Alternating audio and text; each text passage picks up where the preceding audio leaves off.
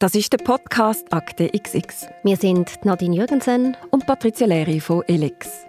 Wir schauen uns typische Rechtsfälle an, die einem im Alltag passieren können. Es sind meist Situationen, die Frauen betreffen und Auswirkungen haben auf ihr gesamtes Leben. Wir tauchen immer zuerst ein in einen konkreten Fall und reden dann mit der Juristin von der KAP darüber, wie man sich schützen oder notfalls wehren kann. In dieser Folge geht es um eine romantische Liebesgeschichte eine Hochzeit, zwei Kinder und dann eine tragische Wende. Der Podcast ist eine Kooperation von Alex mit der Allianz und ihrem Tochterunternehmen Coop Rechtsschutzversicherung. Das ist der Fall End of Love. Anna ist 29, wo sie in einer Bar den Max kennenlernt. Er gefällt ihr, sie gefällt ihm. Den ganzen Abend reden sie miteinander und dann verlieben sie sich und kommen zusammen. Zwei Jahre nach dem ersten Treffen macht Max der Anna einen Heiratsantrag. In Paris auf einer romantischen Dinnerbootour auf der Seine. Sie sagt ja und schon kurz darauf heiraten die beiden. Das Zermatt in einer Berghütte. Es ist ein traumhafter Herbsttag. Freunde und Familie sind dabei. Alles ist perfekt. Kurz darauf kommt Anna die Nachricht über. Sie ist schwanger. Beide, Anna und Max, sind überglücklich. Und neun Monate später kommt Leo auf die Welt. Nach einem Mutterschaftsurlaub reduziert Anna beim Arbeiten von 100 auf 50 Prozent. Der Max arbeitet 100 Prozent weiter. An diesen Tagen, wo beide arbeiten müssen, wird Leo durch Dritte betreut. Das Leben mit Kind ist zwar eine Umstellung, aber beide sind zufrieden. Ein Weile später kommt Leo eine kleine Schwester über, die Mia. Nach dem Mutterschaftsurlaub reduziert Anna nochmal ihr Arbeitspensum, dass sie mehr Zeit mit dem Kind verbringen kann. Jetzt geht sie noch zwei Tage in der Woche arbeiten. Das geht so zwei Jahre lang gut. Aber dann merkt Anna, dass sie nicht mehr glücklich ist. Sie hat das Gefühl, sie sei allein für Kinder zuständig. Sie müsse allein den Haushalt machen. Und von Max spürt sie keine Liebe und Zuneigung mehr. Sie will mit dem Max über die Situation reden, aber jedes Mal, wenn sie das anspricht, weicht er aus und sagt, er will nicht mit ihr über diese Sachen reden. Die Anna fühlt sich allein gelassen und weiß nicht mehr weiter.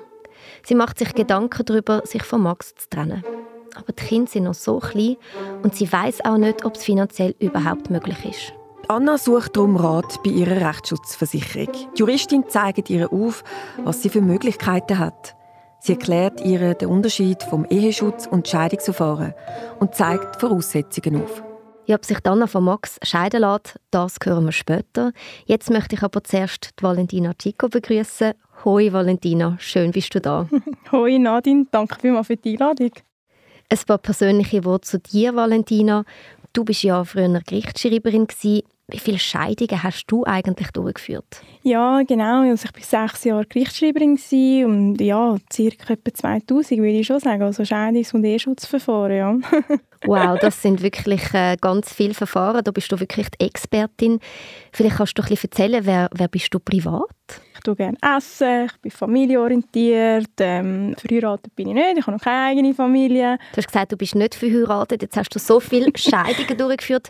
Wirst du trotzdem heiraten? Ja, also ich glaube schon. Also es ist halt noch nicht der, der Moment gekommen, aber würde mich jetzt nicht daran hindern. Ich glaube, ich habe eher daraus gelernt, dass ich weiß, was ich machen soll und was ich nicht machen soll. Ja, und über das reden wir jetzt gerade. genau. Wir haben ja vorher den Fall von der Anna und dem Max gehört. Anna hat sich bei dir gemulden. Wie ist es ihr gegangen, wo sie dich kontaktiert hat? Sie war sicher sehr ängstlich. Ich habe gemerkt, dass sie nervös war. Sie haben nicht genau gewusst, wie, wie sie vorgehen soll, ob sie das überhaupt machen mit der Scheidung oder einem Trennungsverfahren. Ähm, sie hat sich halt auch nicht nur Gedanken über sich gemacht, sondern auch wegen dem Kind. Ähm, das sind, glaube ich, einfach wirklich so normale Gedanken, die man sich halt macht in dieser Situation. Auch finanzielle Gedanken hat sie sich gemacht, ob sie sich das überhaupt leisten kann ähm, ja, und sie haben wirklich mehrmals mich kontaktiert, telefonisch, per E-Mail. Und ich glaube, das hat sie auch beruhigt, dass sie mir einfach mal die Fragen können stellen wo sie sie beschäftigt hat. Es gibt ja jetzt ganz viele, die uns zuhören, die sich vielleicht auch denken, ja, wie, wie läuft eigentlich so ein Scheidungsverfahren ab und wie lange dauert so etwas? Ja, also es gibt wie zwei Möglichkeiten. Oder? Die Scheidung ist gerade definitiv, oder? dann wird die Ehe aufgelöst, aber es gibt vor der Scheidung gibt's noch das Eheschutzverfahren und da tut man sich eigentlich trennen, ist aber noch miteinander verheiratet. Ich muss sagen, es gibt viele Pärchen, also verheiratete Pärchen, die ähm, sich trennen und das miteinander können lösen können. Ähm, auch finanzielle Sachen, wer übernimmt den Mietzins, wer wegen der ja, Kinderkosten. Wenn das nicht geht, und man sich aber trotzdem vielleicht nicht definitiv scheiden lassen ähm, Da gibt es eben die Möglichkeit vom Eheschutzverfahren, da ist man immer noch verheiratet, aber das Gericht tut eigentlich so wie die Folgen von der Trennung regeln. Und wenn man definitiv ähm, sich scheiden lassen will, dann kann man das miteinander einreichen beim Gericht. Scheidung auf gemeinsames Begehren heißt das. Und ja, dann wird man vorgeladen vom Gericht zu einer Anhörung. Und dann tut man dort eigentlich mal versuchen, im nächsten Schritt eine gemeinsame Lösung zu finden. Kann man sich dann, wenn beide einverstanden sind, sofort scheiden? Früher hat man ja noch müssen warten. ja, genau. Also eben, wenn man beide einverstanden ist, dann kann man das sofort machen. Es ist einfach wichtig, dass das gemeinsame Scheidungsbegehren muss von beiden unterzeichnet werden und eingereicht werden am Gericht gemeinsam. Wenn jemand nicht einverstanden ist, dann muss man warten, und zwar zwei Jahre ab dem Zeitpunkt, wo man getrennt ist. Also eben, ähm, darum in dieser Zeit, wenn eben jemand nicht einverstanden ist mit der Scheidung, gibt es immer noch die Möglichkeit von dem Eheschutzverfahren, weil dort muss der andere Partner nicht einverstanden sein. Was sind denn jetzt so die ersten Schritte, wenn man jetzt wirklich in so ein Eheschutzverfahren hineinkommt? Was muss man miteinander ganz konkret klären? Ja, also äh, es ist halt, Kommunikation ist natürlich wichtig, aber ich glaube, das ist eben der Punkt, wieso es dann zu einer Trennung gekommen ist, oder? Man muss beim Gericht das Begehren einreichen, und zwar dort, wo man den Wohnsitz hat. Das Formular kann man auf der Gerichtsseite abladen, das ist auch noch etwas sehr Wichtiges. Und dann tut eigentlich, fängt eigentlich das Verfahren an und das Gericht tut dich vorladen. Und zwar beide Parteien und eben wie gesagt, es ist eigentlich vom, vom Ablauf ein ähnlich äh, wie beim Scheidungsverfahren. Ähm, das Gericht versucht zuerst mal Einigung zu finden, und zwar über alle Folgen, also über die, die Wohnung, über, über, den Unterhalt, wie es eigentlich so weitergehen wenn man getrennt ist. Was ist dann jetzt, äh, wenn man sich nicht einig ist in gewissen Punkten in dem E-Schutzverfahren und sagen wir mal, jetzt sind beide ohne Anwalt vor Ort, wie, wie sieht denn das aus? Genau, das Gericht wird eigentlich wirklich bei der ersten Befragung schon wirklich zu jedem einzelnen Punkt herausfragen oder ja, herausspüren, was will der Ehegatte, was sind seine Anträge, was, wie hat er sich das überlebt mit der, mit der Trennung. Und eben, wenn es keine Einigung findet, dann entscheidet das Gericht. Also dann gibt es einfach einen Entscheid vom Gericht, gestützt auf die Akte und die Befragung, die das Gericht gemacht hat. In welchem Fall kann das jetzt negativ sein, zum Beispiel für die Anna, wenn sie da keine, keine Vertretung hat? Ja, also eben, es ist nicht ein einfaches Verfahren, nicht nur ähm, rechtlich gesehen, sondern auch halt emotional. Man muss halt wissen, was muss man alles vorbringen, welche Unterlagen muss man vor, also, ja, einreichen. Klar, das Gericht tut damals schon hinweisen, ja, der Lohnausweis fehlt oder das fehlt. Aber trotzdem ja, man braucht vielleicht auch ein, ein taktisches Gefühl und wenn man vielleicht eben sich nicht einig ist, dann würde ich halt, glaub, schon anraten, also nein, nicht glaube, sondern ich würde anraten, da einen Anwalt beizuziehen oder einfach, damit man sich sicher ist. Mit was für Kosten muss man dann bei so einem ähnlich gelagerten Fall wie bei Max und Anna rechnen? Beim Scheidungsverfahren, eben, sie hat mir angerufen, die Rechtsberatung, die ich ihr zuerst erteilt habe, also eben, sie hat Fragen wegen dem Unterhalt, wie wird der berechnet, wie ist das mit der Wohnung, wer darf in der Wohnung bleiben, wer muss raus. Ähm, ja, das waren ungefähr 2000 Franken. Gewesen. Dann das Scheidungsverfahren an sich. Eben, sie haben sich zwar können einigen, aber trotzdem, es hat ja doch ein Zeitchen gedauert. Die Gerichtskosten sind, glaube ich, 4800, wenn ich mich nicht täusche, und dann halt auch die Anwaltskosten, also insgesamt etwa 15'000 Franken. Das ist ungefähr, was man in einem normalen Fall von Gericht muss erwarten muss.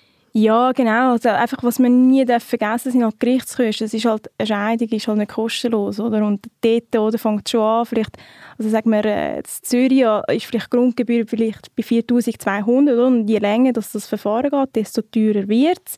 Und dann hat man halt einfach nur die eigenen Anwaltskosten, oder? Wo man dann halt auch muss tragen selber. Zahlt dann jede Rechtsschutzversicherung die Verfahren von einer Scheidung vor dem Gericht? Nein, das ist eben eigentlich ähm, das Beste an uns. wir, selber, also wir sind die erste Rechtsschutzversicherung in der Schweiz, die Eheschutz- und Scheidungsverfahren dort, äh, finanziert. Also wir beteiligen uns an die Kosten. Bis zu welchem Betrag? Bis zu 15'000 Franken. Jetzt äh, haben wir ja im Fall von der Anna gehört, dass sie Teilzeit geschaffen hat. Kommt sie dann jetzt, äh, wenn sie sich vom Max definitiv scheiden lässt, noch von ihm Unterhalt über? Ja, also eben, das ist nur eine knifflige Frage. Also Unterhalt, es gibt zwei Unterhalte. Es gibt den Kindesunterhalt und den nachehelichen Unterhalt, also der persönliche Unterhalt. Und bei Kindesunterhalt wird auch nochmal unterteilt im Barunterhalt. Also der Barunterhalt ist eigentlich wirklich die laufenden Kosten vom Kind die gedeckt werden müssen, also wie Krankenkassen, Essen, Hortkosten. Und dann gibt es eben noch, wo Teil zum Kindesunterhalt ist, ist es der Betreuungsunterhalt. Und der Betreuungsunterhalt ist eigentlich die Differenz vom Einkommen der Frau zu ihrem Bedarf, weil sie betreuungsbedingt nicht mehr arbeiten kann. Jetzt hat es aber die, die ähm, Gerichtsentscheid vom Bundesgericht 5 oder Obiter Diktum. Da haben sie wirklich eine neue Leitlinie gesetzt und gesagt, wenn das jüngste Kind eingeschult wird, dann wird ihre 50% Teilzeittätigkeit angerechnet. Was heißt das jetzt für die Anna? Das ist einfach mal so die Grundregel. Also wenn das Kind in den Kindergarten geht, also in Zürich ist ja die Schulung mit dem Kindergarten, fängt das ja schon an.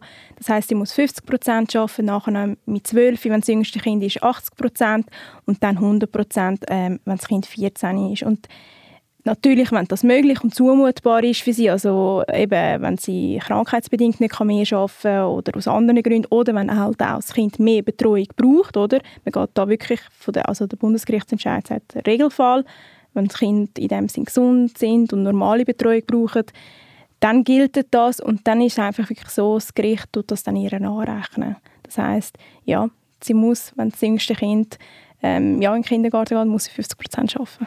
Also für alle Frauen, die Teilzeit arbeiten oder Kinderbetreuung leisten, heisst es eigentlich in dem Moment, wo eine Scheidung ansteht oder eine Trennung, dass sie damit rechnen müssen, dass sie nachher wieder mindestens 50 Prozent erwerbstätig sein müssen? Ja, genau, auf jeden Fall. Also es ist ein harter Bundesgerichtsentscheid, aber ja, leider ist es so, also das Gericht wird von dem wirklich nur bei wichtigen Gründen abweichen. Aber es gibt ja auch Frauen, die gerne und viel arbeiten und für ihren eigenen Unterhalt bereits aufkommen können. Wenn jetzt dort eine Scheidung oder Trennung im Haus steht, wie sieht es dann aus mit dem Unterhalt, wenn Kinder um sind? Ja, also, also ich muss sagen, ich habe viele Scheidungen erlebt, wo die Frauen schon geschafft haben. Also eben mit diesen 50 Prozent haben die das schon eingehalten.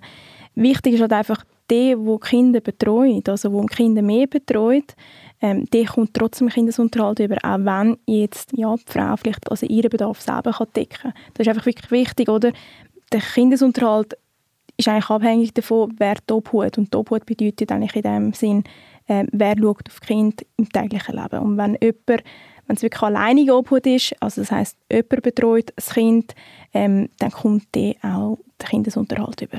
Wie hoch ist dann ungefähr der Kindesunterhalt?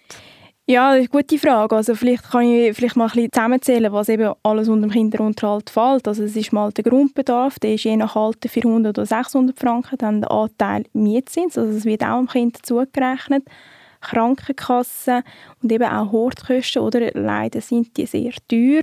Da sind wir vielleicht bei 1500, 2000 Franken, ja.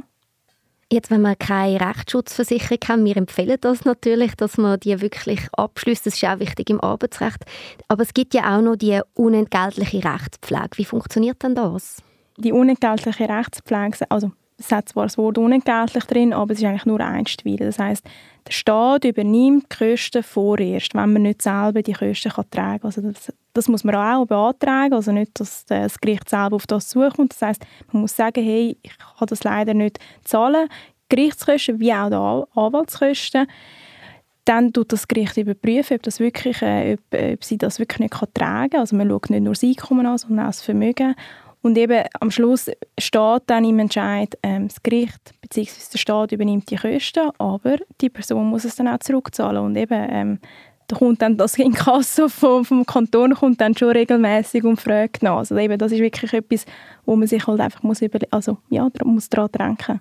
Und wie ist es dann der Fall, wenn das jetzt eher ein Vermögenspaar ist oder mit einem höheren Einkommen oder vielleicht eine von diesen beiden Parteien 100% auf das Kind geschaut hat, muss dann der einkommensstärkere Partner oder Partnerin einen Anwalt oder Anwältin für die andere Person zahlen?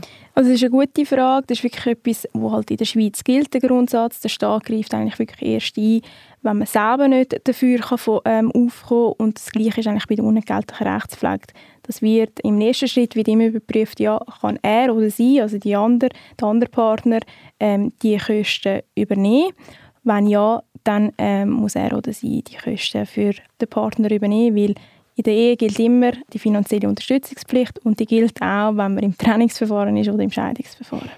Jetzt, wenn ein Paar vielleicht vor einem Monat entscheidet hat, wir trennen uns oder wir wollen die Scheidung einreichen und der, ich sage jetzt mal, der Partner zieht aus, nimmt sich eine teure neue Wohnung, Sie hat sozusagen kein Einkommen und dann stellt er ihr den Geldhahn ab. Was kann sie dann dort machen? Ja, das ist eine sehr schwierige Situation, oder? Das heißt, sie muss so schnell wie möglich, eben wenn er nicht einverstanden ist mit der Scheidung, muss, muss sie ein E-Schutzbegehren einreichen. Da, da geht es nicht ohne Anwalt, also ehrlich gesagt, weil es gibt sogenanntes vorsorgliche Massnahmenbegehren.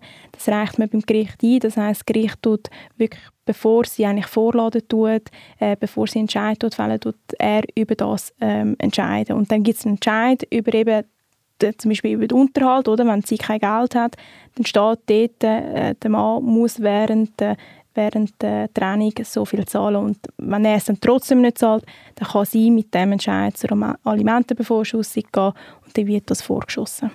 Wenn wir jetzt uns zulassen und in einer ähnlichen Situation ist wie Anna und Max, hast du da noch konkrete Tipps? Was ich halt wirklich viel gesehen habe, ist, ähm, es ist emo wirklich emotional sich sehr belastend, das Ganze. Man ist vielleicht hässlich auf den anderen und dann dort will man vielleicht einfach streiten. Also ich sage es jetzt einfach wirklich mal so, man will vielleicht einfach streiten. Und eben wie gesagt, das Gericht im nächsten Schritt tut eigentlich immer einen Vorschlag unterbreiten. Und was ich wirklich sehr oft gesehen habe, die Leute streiten, oder? Es ist halt, also kann man das vielleicht selber auch vorstellen, wenn ich hässlich bin, wollte ich vielleicht einfach streiten, oder? Aber schlussendlich geht es vielleicht wirklich dann zwei Jahre und am Schluss kommt eigentlich nicht viel etwas anderes raus, als was das Gericht bei der ersten Verhandlung gesagt hat, oder? Und was man einfach nicht muss vergessen, die zwei Jahre, die sind dann halt wirklich, ähm, ja, ja, das wird teuer. teuer. ja. Und halt auch emotional, also die Belastung ist enorm, oder? Und dafür kann man, wenn man vielleicht ja, von Anfang an äh, äh, eine Lösung findet, kann man gerade einen Cut machen und ja, mit dem neuen Leben anfangen. Mhm. Also die Emotionen ein bisschen zurücknehmen, kühlen Kopf bewahren, ja. so schwierig wie es ist. Eben vielleicht auch die Hilfe von einer Mediation oder so in Anspruch nehmen, jemand, der einem vermittelt. Ja, genau. Also das ist natürlich auch ein sehr guter Punkt. Also viele äh, Partner, die zwar vielleicht eben, sie wollen nicht mehr zusammen sein, aber sie können noch miteinander reden, habe ich auch oft erlebt, die gehen zu einer Mediation. Also es ist jemand, der schaut, dass sie eine Lösung findet und ihnen gerade die rechtlichen Aspekte mitteilt. Also dass man weiß, der Unterhalt tut sich so zusammensetzen, ja, der hat Anspruch auf die Mietwohnung oder, äh, und dann weiß man, okay, man hat die rechtlichen Grundlagen oder die Hintergründe oder das Fachwissen, wird einem vermittelt und man findet zusammen eine Lösung. Und diese Lösung kann man dann am Gericht präsentieren. Ja, kommen wir nochmal zur Anna, die sich bei dir gemulden hat. Wie ist es ihr dann am Schluss vor allem gegangen? Sie war erleichtert, dass sie es gemacht hat, aber auch, dass es vorbei war. Es war so wie ein, ein Cut für sie. Ähm, ja, ein neuer Lebensabschnitt hat für sie angefangen. Sie haben mir gesagt, es ist, wir haben uns noch gehört äh, nach dem Verfahren, nach der Scheidung. Und eben für sie war es sehr emotional. Gewesen. Sie hat Angst um ihre Kinder, um sich selber auch, halt auch wirklich wegen dem Finanziellen. Aber es war wirklich erleichtert, dass es vorbei war und sie hat wie vorwärts schauen für sie war aber auch wirklich klar, gewesen, sie wird immer gemeinsam, also sie wird immer mit dem Max verbunden sein, aufgrund von der gemeinsamen Kinder. Valentina, jetzt am Schluss von unserem Gespräch, was sind so für dich die wichtigsten Punkte, wenn es nicht mehr miteinander läuft, die man beachten sollte? Miteinander reden, das hilft wirklich den Pärchen, wenn sie miteinander noch kommunizieren und vielleicht gemeinsam schon sich Gedanken gemacht haben, wie, wie es weitergehen kann sich beraten lassen. Das ist wirklich etwas Wichtiges wissen, was hat man für Ansprüche, was hat man für Pflichten. Das Größte, was ich halt wirklich sehr oft habe, leider muss ich sehen, dass Ehegatten Kinder in Streit involvieren und Kinder dann durch die Trainingsphase, durch die Scheidungsphase enorm darunter leiden und das würde ich wirklich empfehlen, die Kinder beiseite. Es geht um einen Streit zwischen euch zwei und Kinder haben eigentlich mit dem nichts zu tun. Ich habe sehr oft gesehen, am Anfang macht das Gericht einen Vorschlag, reitet dann vielleicht noch ein, zwei, drei Jahre. Also ich habe schon Scheidungen gehabt, die über fünf oder zehn Jahre gegangen sind, die ich sogar noch von einem, vom ehemaligen Mitarbeiter äh, übernommen habe. Am, am Schluss kommt eben leider nicht etwas ganz anderes raus, wie als äh, das Gericht am Anfang vorgeschlagen hat. Äh, Im Gegenteil, äh, am Schluss gibt es keinen Gewinner oder Verlierer. Man hat sehr viel Zeit investiert, es hat sehr viel gekostet. Und eben, man ist dann halt einfach in diesen fünf oder zehn Jahren ist man in diesem Streit drin, oder? Also muss ich das vorstellen, wenn man so lange streiten tut mit jemandem. Mhm, da kann man viel Energie, Zeit und Geld in dem Sinn sparen. Valentina, danke dir viel, viel mal, bist du da zu uns in den Podcast gekommen. Ich glaube, das hilft ganz vielen Menschen weiter. Herzlichen Dank. Ja, sehr gerne und danke euch für die Einladung und für die Möglichkeit. Merci vielmals. Das ist die sechste Folge von Akte XX mit der Folge End of Love. Wir sind Nadine Jürgensen und Patricia Leri von Elex. Und wir schauen uns typische Fälle an, die Frauen betreffen. Aber nicht nur. Und wir reden mit der Expertin darüber, wie man sich schützen oder notfalls wehren kann. In einer anderen Folge von dem Podcast reden wir zum Beispiel über eine Frau, die schon zehn Jahre Leiterin von einer Informatikabteilung ist und dann merkt, dass sie massiv viel weniger verdient als ihre männlichen Kollegen. Der Podcast ist eine Kooperation von Alex mit der Allianz und ihrem Tochterunternehmen CAP Rechtsschutzversicherung, produziert von der Podcast Schmiede. Alle Folgen könnt ihr bei uns auf der Webseite nachlesen und überall, wo es Podcasts gibt. Auf unserer Plattform findet ihr noch viel mehr wichtige Informationen.